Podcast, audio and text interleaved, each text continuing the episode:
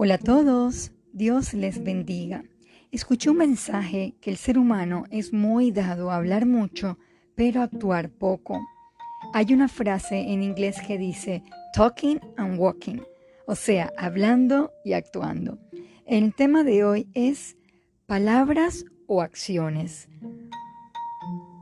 Por la vida andamos constantemente prometiendo cosas, haré aquello o lo otro, jefe, cuente con ello, de inmediato voy para allá, seré este año el mejor cristiano, el más puntual, el más responsable, entre otras tantas palabrerías.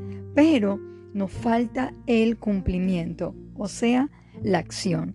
Acompáñeme a Eclesiastés 5, del 4 al 6. Cuando a Dios haces promesa, no tardes en cumplirla, porque Él no se complace en los insensatos. Cumple lo que prometes.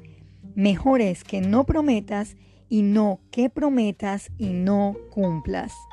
Una persona detalló lo siguiente.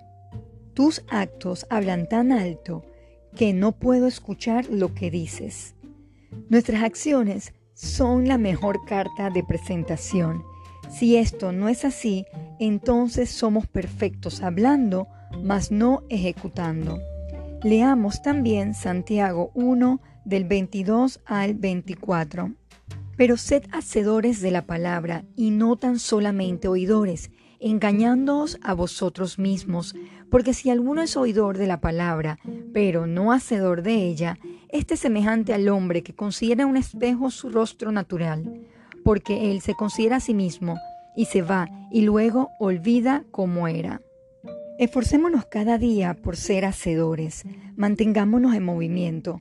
Busquemos 1 Corintios 9 del 25 al 26.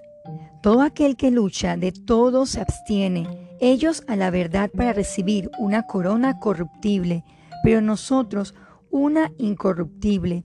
Así que yo de esta manera corro, no como la aventura. De esta manera peleo, no como quien golpea el aire. Otra frase conocida es no pain, no gain. Ya no más excusas, solo hagamos las cosas. Lo que tenemos en mente y decimos debemos ponerlo en práctica.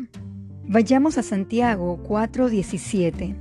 El que sabe hacer lo bueno y no lo hace, le es pecado.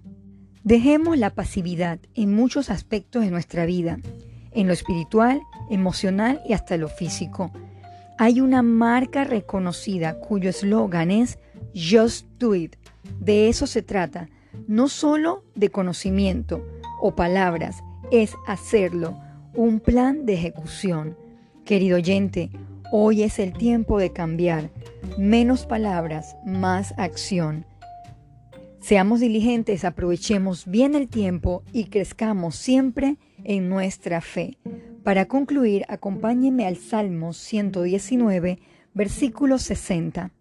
Me apresuré y no me retardé en guardar tus mandamientos. Oremos.